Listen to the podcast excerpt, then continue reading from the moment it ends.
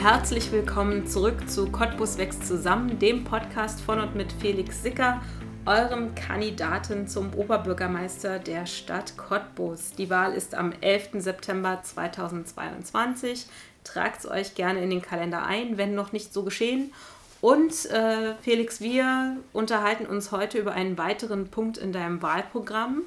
Ähm, was soll heute unser Thema sein? Hm, heute sprechen wir darüber, wie wir Cottbus zum Vorbereiter beim Bereich Mobilität und Energieversorgung machen. Das hört sich spannend an. Erzähl mir mal mehr, was gehört da so alles dazu zum Thema Mobilität und vielleicht auch Mobilität der Zukunft? Na, also ich schlage ja vor, Cottbus oder die ganze Region ringsherum zur Mobilitätsmodellregion zu machen. Das heißt, ähm, dass wir zum einen alle vorhandenen Verkehrsträger möglichst gut und einfach, möglichst digital miteinander vernetzen ähm, und zum anderen ähm, möglichst zeitnah äh, die neuesten technologischen Varianten des Transports äh, äh des ÖPNV hier bei uns einführen. Ich habe ähm, vor ein paar Wochen einen Termin gehabt im Bundesverkehrsministerium bei der parlamentarischen Staatssekretärin Daniela Kluckert und da haben wir darüber gesprochen, dass seit wenigen Monaten in Deutschland autonom fahrende Bus-Shuttles erlaubt sind. Also der Gesetzgeber hat die Regelung erschaffen, die, dass dann hier Busse eingesetzt werden können, wo vorne wirklich kein Fahrer mehr drin sitzt. Die sind dann zwar immer noch fernüberwacht, das heißt in der Zentrale sitzt dann irgendwo jemand, der zehn Bus-Shuttles äh, überwacht, aber die fahren vollständig alleine. Und gerade vor dem Aspekt Verbindung Stadt-Land ist das ein unfassbar wichtiger und interessanter Einsatz, Einsetzungspunkt. Und auch äh, der Hinweis kam genau in dem Gespräch, das ist genau der Punkt, der jetzt von der Bundesseite äh, demnächst besonders stark bedacht wird mit Fördergeldern, also Stadt und Land miteinander zu verbinden. Und wenn wir mal auf den Status quo gucken, von Kahn, von, von Mayberg, äh, also sagen wir mal, da fährt sporadisch ein Bus. Äh, ich glaube, da sind alle Anwohner ziemlich unzufrieden mit der Ist-Situation. Und genau diese Lücken, die wir da haben, wie kriegen wir die Ortsteile eigentlich mit der Innenstadt verbunden, damit man dann vielleicht hinten raus wirklich darüber sprechen kann, die Innenstadt autofreier, fußgängerfreundlicher zu gestalten. Brauche ich technologische Möglichkeiten und Angebote, damit ich komfortabel, einfach und günstig jederzeit von meinem Ort, wo ich wohne, dahin komme, wo ich möchte. Und da ist das ein Aspekt. Aber die Amtszeit geht acht Jahre. Und in den acht Jahren wird auch technologisch immer noch vieles passieren. Und das, was für viele immer noch nach Science Fiction sich anhört, wird in den nächsten Jahren Realität. 2025, 26 wollen die ersten Flugtaxibetreiber an den Markt gehen in Europa. Das heißt. Erzähl mir mal, was ist ein Flugtaxi? Das, sind, das, sind, das sind, im Prinzip sind es wie Flugdrohnen, mhm. nur halt so groß, dass da jemand drin sitzt. Das ist äh, mit Elektroantrieben und meistens Kleinpropellern. Dadurch hat man nicht so eine hohe Lärmemission wie beim Hubschrauber. Deswegen können die auch sehr gut im relativ innerstädtischen Bereich landen. Die sind natürlich nicht für die, die, den Flug von äh, Cottbus Mitte nach Döbrig gedacht, sondern genau für, ähm, für die schnelle Verbindung von Bereichen, die einfach kaum da sind aktuell. Wenn ich jetzt an Cottbus denke, es ist, naja, mit öffentlichen Verkehrsmitteln nicht gerade komfortabel, zum Beispiel unsere Landeshauptstadt Potsdam zu kommen. Mhm. Hat ja doch der eine oder andere hin und wieder mal den Weg genau dahin. Oder von Cottbus zum BER kriegen wir auch nicht äh, ruckelfrei ohne Umsteigen hin. Und genau für so eine Anwendungsfälle ist das durchaus eine Möglichkeit, ähm, Expressverbindungen direkt von da zu da zu machen. Und da gibt es verschiedene Anbieter, die äh, Mitte dieses Jahrzehnts an den Markt gehen wollen und die sich jetzt auch schon umgucken, wo können wir das machen. Mhm. Und man muss sich immer vergewährleisten, also klar machen, wir reden von einer Amtszeit bis 2030.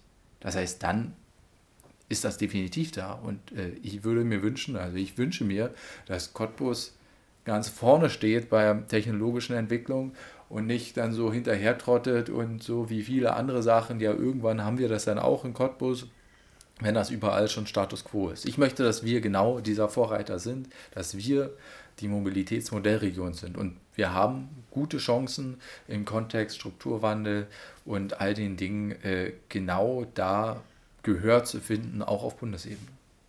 Dann ist ja der gemeine Cottbusser auch ein großer Fan von unseren tollen Fahrradwegen. Wie glaubst du, ist da noch, ist da noch Potenzial nach oben?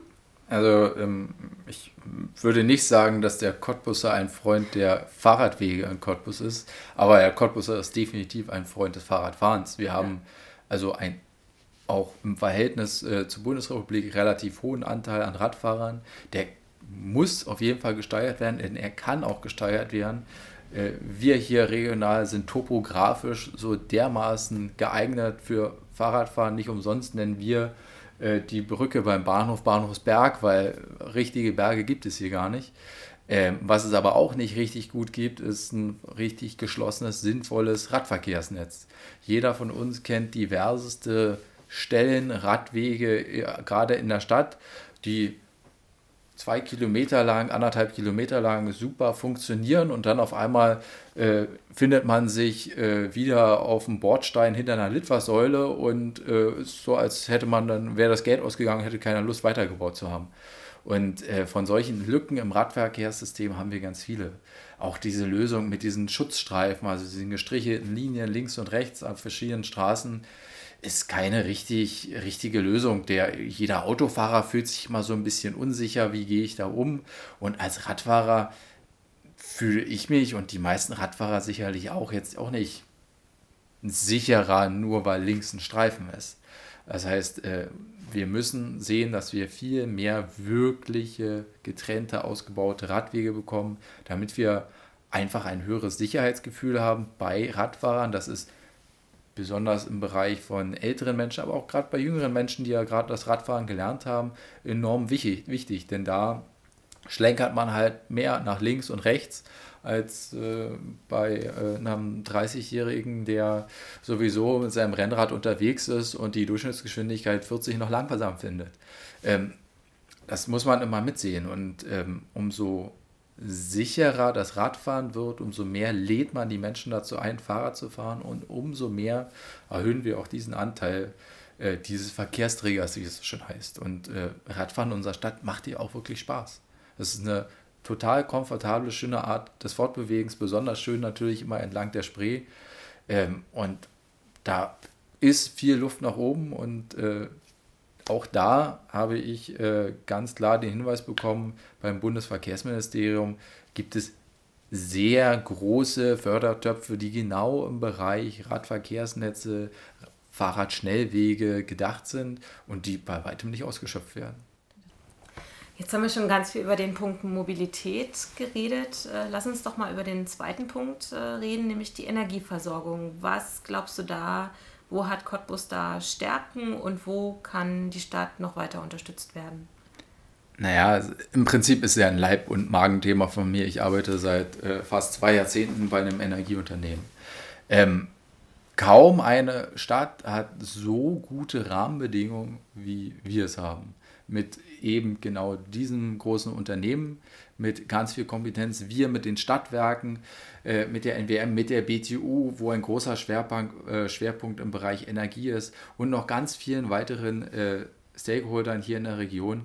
Also wir sind, was das Thema Kompetenz angeht, hier sehr gut bedacht und genau das müssen wir bündeln und nutzen. Es gibt ähm, verschiedene äh, Pilotkommunen, die immer mal wieder medial hoch und runter gehypt werden, dass äh, die und jenen autark sind und sich komplett erneuerbare Energien versorgen und wie schön das ist. Ähm, wenn man sich das ganz genau anguckt, das sind da meistens so, salopp gesagt, so kleine Dörfchen mit 200 Einwohnern. Das ist echt trivial, das so umzusetzen. Also das ist ja äh, ein, einmal ein querliegendes Hochhaus und äh, that's it. Also äh, ich will das nicht runterspielen, aber die Hochskalierung, die Übertragung auf eine Stadt wie Cottbus und dann größer, das hat noch nie einer angegangen und das ist noch nie irgendwo angegangen worden. Und eigentlich bringen wir hier vor Ort die perfekten Herausforderungen, äh, Voraussetzungen dafür mit. Und äh, das sollten wir nicht nur, sondern das müssen wir angehen. Nicht nur, weil das Thema Klimawende sowieso äh, ein generelles Thema ist, äh, man kann das auch in Richtung Wirtschaftsförderung sehen. Mittlerweile große, gerade börsennotierte Unternehmen gucken bei ihren Großansiedlungen äh, mit als allererstes, wie sieht das aus beim Thema Energieversorgung, wenn ich da jetzt eine große Halle, eine große Fabrik hinsetze.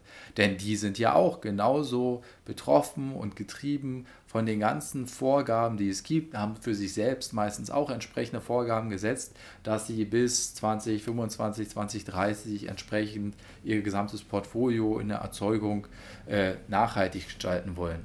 Und die gucken ganz genau, äh, ob sie da jetzt äh, da auch noch Grips reinstecken müssen, ob sie sagen, nee, super, hier brauche ich, was das Thema angeht, überhaupt nichts machen. Es ist alles, ich setze hier einfach nur meine Fabrik hin und alles andere ist schon geklärt. Da muss ich mich nicht darum kümmern, wie ich die Energieversorgung nachhaltig gestalte und dann, das ist dann schon da. Das ist ein kaum erkannter, riesengroßer Standortvorteil. Und den sollten wir nutzen und den müssen wir nutzen. Und dafür brauchen wir alle Partner am Tisch, um mit diesen zusammen ein komplett abgeschlossenes System für die Stadt Cottbus und die dazugehörende Region ringsherum, ringsherum machen, um genau wirklich da Pilotkommune, Pilotgroßstadt zu sein, wie man eine nachhaltige Energieversorgung, und da meine ich nicht nur Strom, sondern auch Wärme, im Prinzip gehört auch Wasser und viele andere Sachen dazu, wie man das auf die Reihe kriegt. Die Partner haben wir vor Ort da. Wir müssen es nur erkennen, dass das nicht so ein Nebenthema ist, sondern dass das wirklich wichtig ist und dass es koordiniert gehört. Und das sollte das Rathaus tun. Mhm. Welche Formen der Energiegewinnung favorisierst du da für die Zukunft? Naja, es gibt ja sehr breites Portfolio. Also was ja gerade in aller Munde ist, ist das Thema Seewasserwärmepumpe, was ein total sinnvoller Ansatz ist, ähm, die, die einen Großteil der Wärmeversorgung zu machen. Man muss sich immer vor Augen führen, wie viel, wie groß der Anteil ist der, der Menschen, die in Cottbus mit dem Fernwärmenetz versorgt werden. Das ist ja fast die Hälfte. Also das ist ein, ein sehr, sehr großer Anteil. Wenn wir also es schaffen, allein das Fernwärmenetz umzustellen auf erneuerbare Energien, auf nachhaltige Energieformen, haben wir salopp gesagt schon die Hälfte der Wärme komplett umgesetzt. Da kann sich dann schon ganz Deutschland eine große Scheibe von abschneiden. Und äh, wir haben verschiedene Partner vor Ort, die hier PV-Parks bauen, die hier ringsherum große Windkraftanlagen, Windkraftparks betreiben, neu errichten. Wir haben eine Stadtwerke mit einem Heizkraftwerk, das jetzt natürlich erdgasbasiert ist, aber natürlich schon so ausgestattet ist, dass es mit nur ganz minimalen Umbauten äh, auch mit Wasserstoff betrieben werden kann. Es gibt ja schon genau so eine Kooperation jetzt zwischen der LEAG und Cottbusverkehr, wo die LEAG aus ihren eigenen vor Ort ansässigen erneuerbaren Energieanlagen äh, Wasserstoff herstellt und ihn dann Cottbusverkehr zur Betankung der dann angeschafften Wasserstoffbusse zur Verfügung stellt. Und genau diesen Kreislauf müssen wir einfach noch größer denken und dann kommen wir langsam in die Richtung, äh, die funktioniert. Und äh, wir haben hier so viel Energie und Technologiekompetenz vor Ort in der Uni, in den Unternehmen, in der Verwaltung selbst. Äh, es wäre sträflich, wenn wir das nicht nutzen und da wirklich äh, ganz schnell ganz vorne äh, anstehen in der Bundesrepublik und es dann nicht mehr die Reportage zu dem Thema gibt über das kleine nette Nest, sondern über Cottbus. Auf welche Art der Mobilität der Zukunft freust du dich denn persönlich am meisten? Naja, also ich wir hatten ja schon in der ersten Folge gesagt, Fliegen finde ich eigentlich total spannend und äh, äh, wenn ich schon nicht selbst die Superkraft habe zu fliegen, dann kommt wahrscheinlich ein Flugtaxi der Sache ziemlich nah. Äh, also darauf freue ich mich enorm. Aber ähm, viel dauertauglicher in der Stadt ist sicherlich ähm, der, die, das autonom fahrende Fahrzeug. Ähm, und ehrlicherweise auch ich als Privatnutzer freue mich schon drauf, wenn ich dann irgendwann eben nicht mehr mich auf die Straße konzentrieren muss, sondern äh, in ein Auto steige oder irgendein anderes Fahrzeug und ich den Sitz dann umdrehe und die Zeitung aufschlage äh, und äh, nicht eine Stunde, wenn man irgendwo verreist oder noch länger, äh, ausschließlich darauf gefesselt bin, zu gucken, dass man den Verkehr richtig einschätzt und dass keine Unfälle passieren. Das finde ich ziemlich verschwendete Lebenszeit und könnte mir da sehr viel tolle, bessere Sachen vorstellen. Und darauf freue ich mich enorm, weil das sehr viel Lebenszeit, finde ich, mir wieder zurückschenken kann, äh, die ich dann anderweitig nutzen kann. Was sind denn eure Gedanken zur Mobilität und Energieversorgung in Cottbus? Habt ihr Fragen an Felix? Dann meldet euch gerne an kontakt.felix-sicker.de oder schreibt Felix auf Facebook oder Instagram. Felix, beim nächsten Mal unterhalten wir uns über einen weiteren Programmpunkt aus deinem Wahlprogramm, nämlich Wie machen wir Cottbus zur wirtschaftsfreundlichsten Stadt? Da bin ich ganz gespannt drauf. Ich hoffe, ihr seid dann auch wieder dabei. Bis zum nächsten Mal.